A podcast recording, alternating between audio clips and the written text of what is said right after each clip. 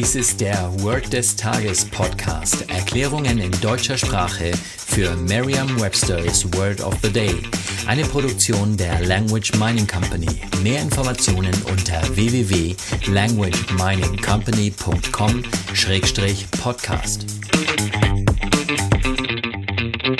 Das heutige Word des Tages ist Masterpiece, geschrieben M-A-S-T-E-R-P-I-E-C-E. -E. Eine englische Definition ist a great book, painting, piece of music, movie, etc. Eine Übersetzung ins Deutsche ist so viel wie das Meisterstück oder das Meisterwerk. Hier ein Beispielsatz aus Merriam-Webster's Learner's Dictionary. Herman Melvilles masterpiece was Moby Dick. Hermann Melvilles Meisterwerk war Moby Dick. Eine Möglichkeit, sich dieses Wort leicht zu merken, ist die Laute des Wortes mit bereits bekannten Wörtern aus dem Deutschen, dem Englischen oder einer anderen Sprache zu verbinden. The Master ist der Meister und The Piece ist das Stück. So macht es also Sinn, dass Sie das Masterpiece als Meisterstück übersetzen. Sicher haben Sie beim Beispielsatz bereits gemerkt, dass Original und Übersetzung fast identisch sind.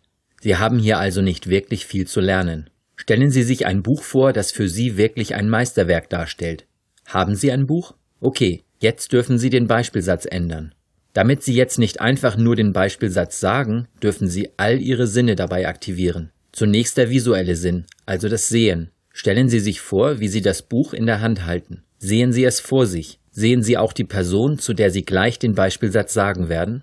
Jetzt auditiv, also das Hören. Achten Sie auf Ihre eigene Stimme, während Sie gleich den Beispielsatz aussprechen. Kinästhetisch, also das Gefühl. Fühlen Sie die Oberfläche des Buches? Ist sie glatt oder eher rau? Fühlen Sie auch, wie dick das Buch ist? Das merken Sie am Abstand zwischen Daumen und Finger.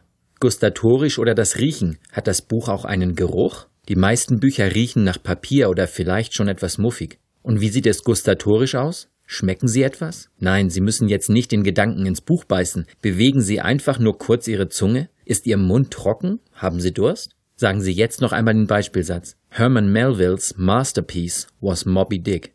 Vertrauen Sie dabei auf Ihre Vorstellungskraft. Je intensiver Sie sich die Situation vorstellen, desto länger bleibt die Bedeutung des Wortes und des ganzen Satzes in Ihrem Gedächtnis.